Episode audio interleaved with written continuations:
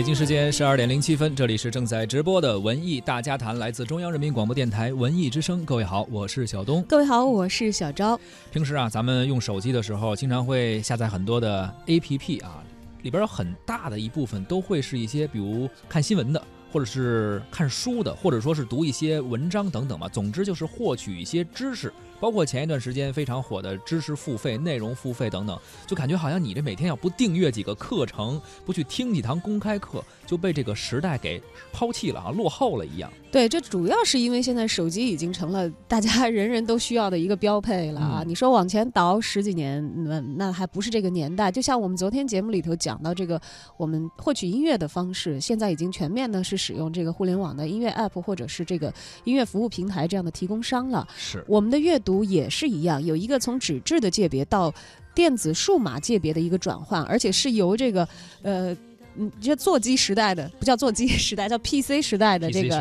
呃大屏阅读，转换到现在手机时代的小屏阅读可能。很多人现在每天都是在用一些零碎的时间，通过手机这个小屏幕获取信息，或者是去呃增长一些自己希望增长那个领域的知识哈。而今天我们关注这个事儿呢，呃，也和这个手机 APP 有点相关。在狗年的正月初七，也是新年返工的第一天，三联中读 APP 的海报在朋友圈刷屏了。我当时好像我也看到有朋友在发这个啊，海报上用大红字标注着原价三百六十八元的年卡，限时特价六十八元。活动的火爆程度已经超出了三联当时的预期啊！原定一周的促销活动，也是因为服务器的崩溃，提前仓促结束了。当然了，这个这个活动的动静之大啊，由于它后来又戏剧性的出现了像服务器崩溃、这个人员忙不过来这样的情况，也是引起了很多业内的关注。而就在这样一波又一波的声浪当中，我也成为了昨天下载三联中读 app 的这个用户当中的一啊、你。也办了年卡是吗？啊，年卡没办，但是我把这个 app 下下来，我看了一下到底是怎么回事儿。先用用看，好的话再付钱是吗？对这次的年卡促销活动呢，也使得中读 App 的流量翻了不止一倍。相信有很多人啊，不管是这个冲着年卡优惠去的，还是像我这样看热闹，看着看着说我看明白点儿，自己下一下看一看怎么回事儿吧。嗯，三联中读的符号号的服务号的这个关注的数量。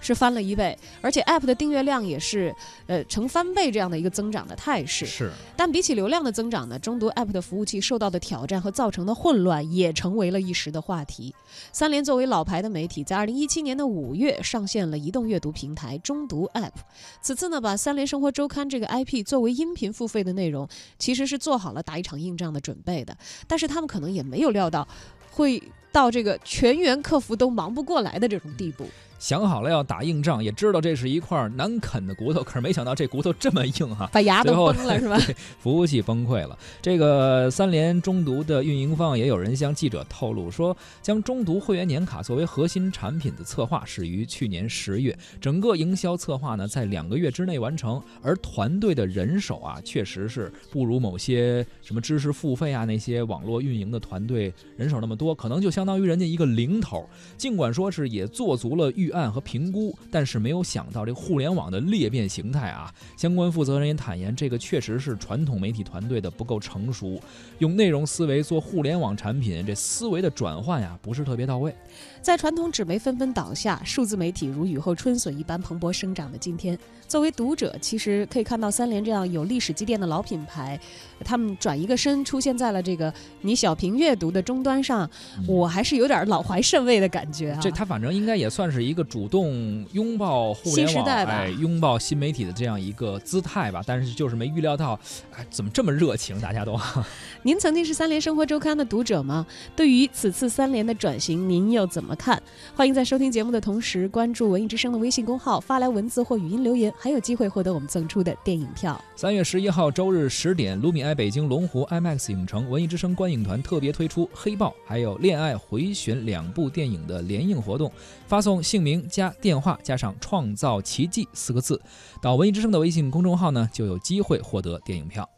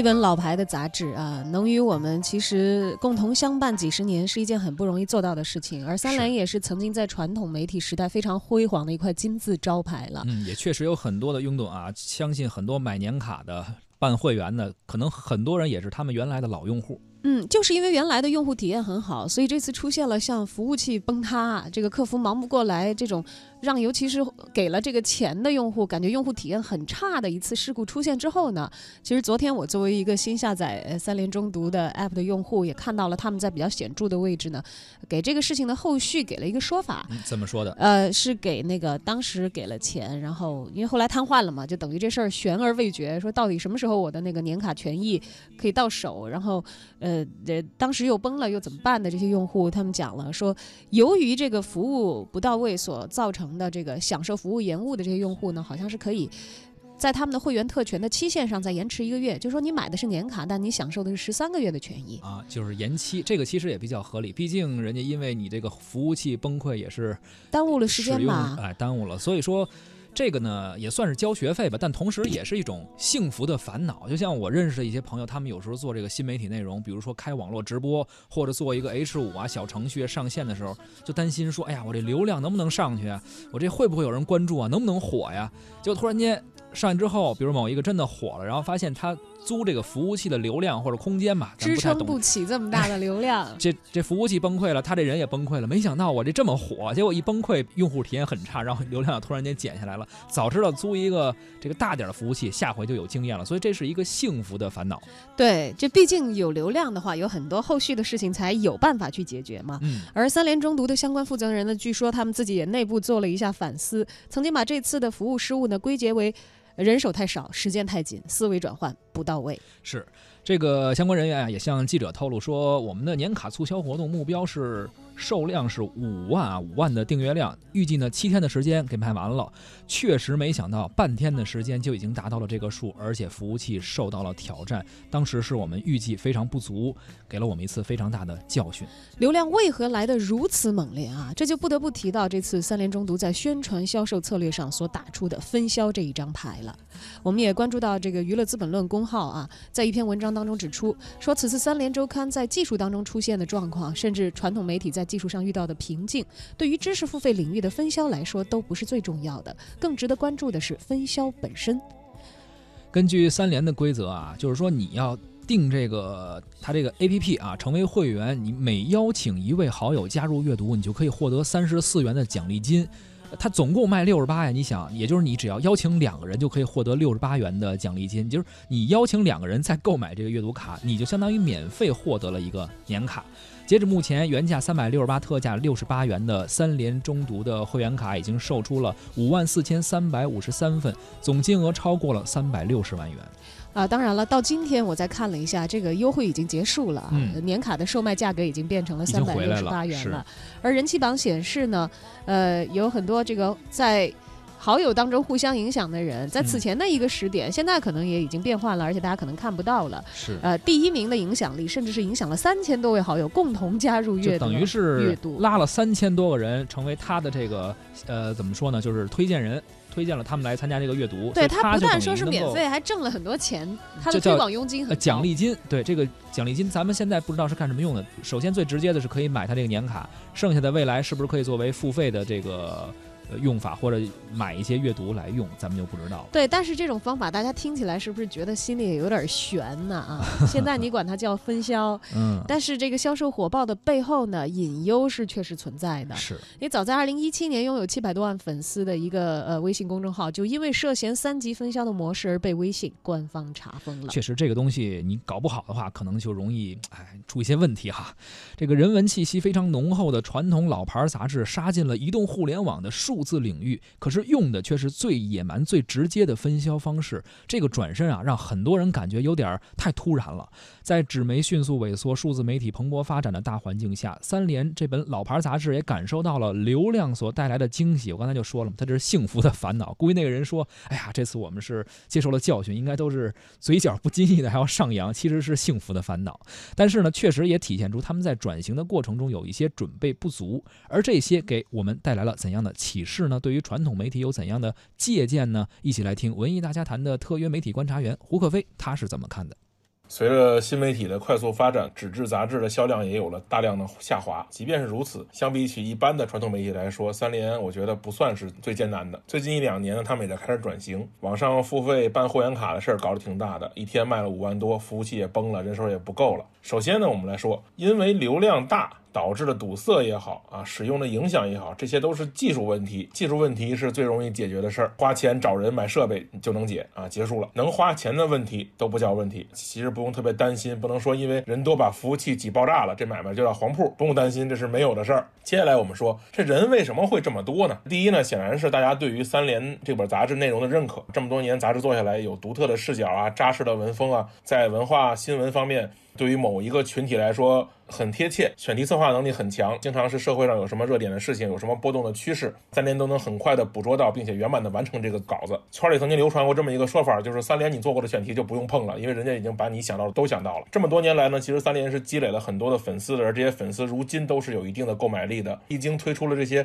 知识付费的产品呢，大家心理上来说是比较认可的，这种心态是很好理解的。你满大街人都开始收钱开课了，摇身一变都是金牌讲师，都是人生的指路人。像三联这种老牌的人文气质十足的媒体跳出来说，我跟你讲吧，那我觉得认可度上来说，还是有更多话语权和说服力的。那这就是所谓的权威度，这些权威度呢一息尚存，这口气儿足够这些传统媒体传很长一段时间的。除了这些优势以外，就不得不说。这次活动中的分销，一八年一过呢，这个知识付费领域的这种新模式就不断的涌现啊，不断的引发人们的争议。网易开始弄开年的第一课，用的都是这种分销式的营销方法，分享别人拿复活卡呀，把课程分享给朋友挣钱呢。那很多路人发现自己虽然什么知识都没有，但是在知识付费这个事儿呢，不仅仅是被动掏钱买知识了啊，还能通过自己一点微薄的知识或者是分享赚点钱。这种人们的心理其实就像当年第一次在微信或者 QQ 里抢红包的时候的样子啊，整宿整宿的一家人为抢到那仨瓜俩枣的贪官相庆。那知识付费的分销也是这种形式，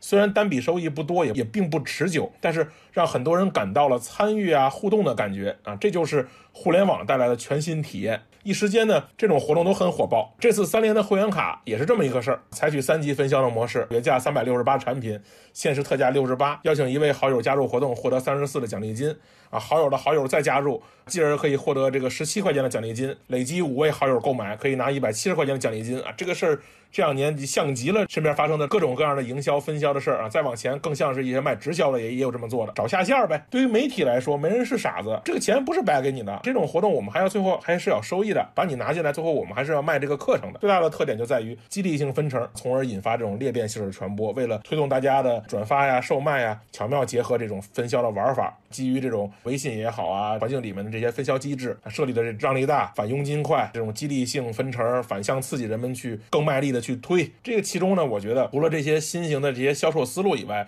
这里面很讲究，不仅是文案写的呀、海报画的呀，包括价格处理的也很恰到好处。你价格定太高了，看到以后没有人买，购买力很低；太便宜了，那我每分享出去一个赚的佣金就很少，我分享率就很低，六十八。你看这个价格定的就很合理。对于内容来说，我买一个也没有压力，更何况呢，还能去分享赚佣金，拿佣金顺便听课看文章，两全其美啊！这是一门不亏的生意。在这种模式下呢，购买用户的心理其实是两种的，第一种是。真的希望自己就是买了一个内容，从而获得知识啊，用于弥补六十八的支出。还有一种人呢，是我其实对于这个知识不是特在乎，我更有动力去转发分享。没有一个人从我这儿买走呢，我就能补偿一部分自己支出，而课还在我手里啊，对吧？我不光能听课，还能挣点，还少花钱了。这种心态是这个活动瞬间被点燃的心理的诱因。这个事儿其实和一些人去买书很像。觉得自己没文化，看书少，得看点书。觉得买了书就能充实自己，结果去买了好多书，最后一本都没看，就是给自己的焦虑买了一个安慰。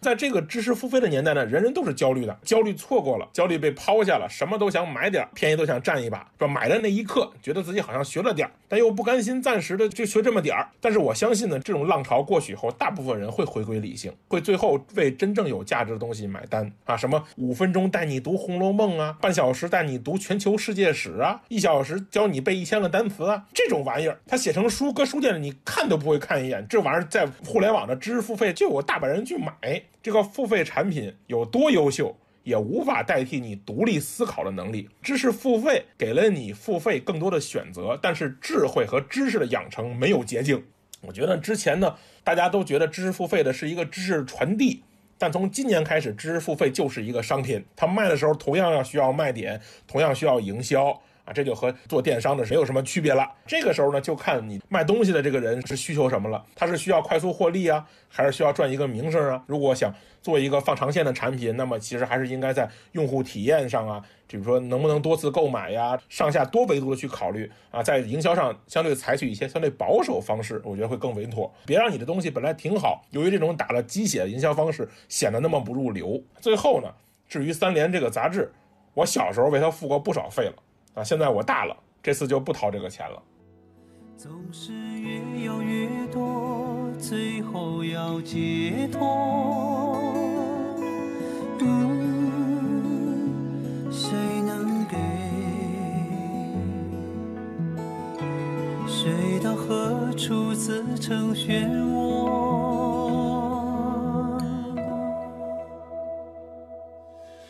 有谁看？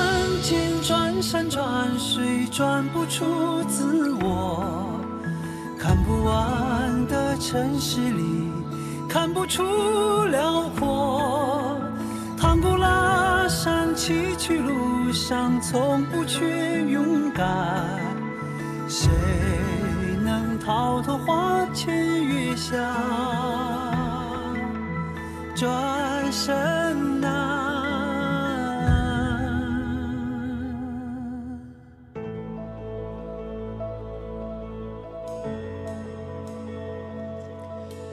您正在收听的是《文艺之声·文艺大家谈》，今天咱们聊的是三联中读这个 APP 啊。其实它做了一个促销，本来是想多吸引一些用户，但是最后导致了服务器的崩溃，而且很多网友包括媒体也说：“呀，你怎么用了这样一个特别 low 的一种营销的方式呢？”啊，对，和我们印象中的三联好像不太一样。就三联可能一提到它，大家都会觉得啊，生活读书新知，这是三联倡导的理念。是这么多年，我们看了他们那么多充满人文气息的文章啊。好像从来给大家的感觉是，不紧不慢的去探索自己在人文社科这个领域的这个知识版图，呃，一点一点的去扩张自己对于这个现实世界当中更丰富的认识。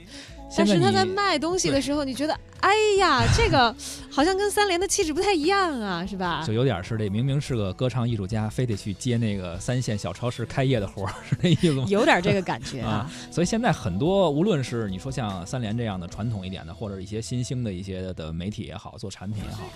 大家最愁的是什么，或者最想拥有的什么，就是流量，就是想有用户。所以很多人去甚至花钱，呃，包括我还看过那种 A P P，就是你只要看新闻，你看够多长时间就能给你钱，然后或者说你再去找别人来下载这个 A P P，然后再能够分你什么所谓这些奖励金吧，这些奖励金未来能干什么用咱也不知道，就真的是为用户操碎了心。但是这些事儿，我觉得都长久不了，你只能是用一时吧，可能吸引来几个人，但是最后还是要靠你的，比如说你的内容，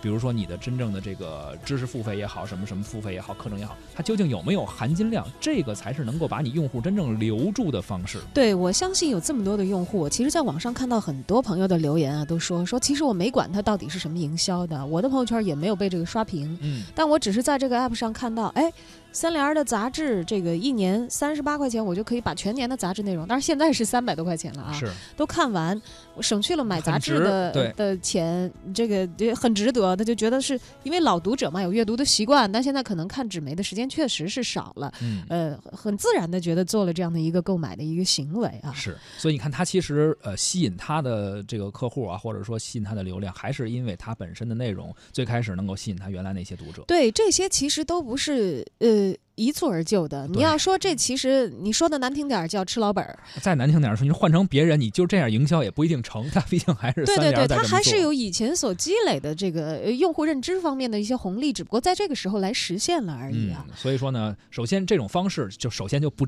不提倡学习，第二呢，可能你学确实也学不来，还是要保持在不断的继续的运营中啊，把一些营销的策略转化为真正你服务的某一些细节，每一个细节真正能够汇集到读者，汇集到你的用户，这才是让你流量永存的根本之道。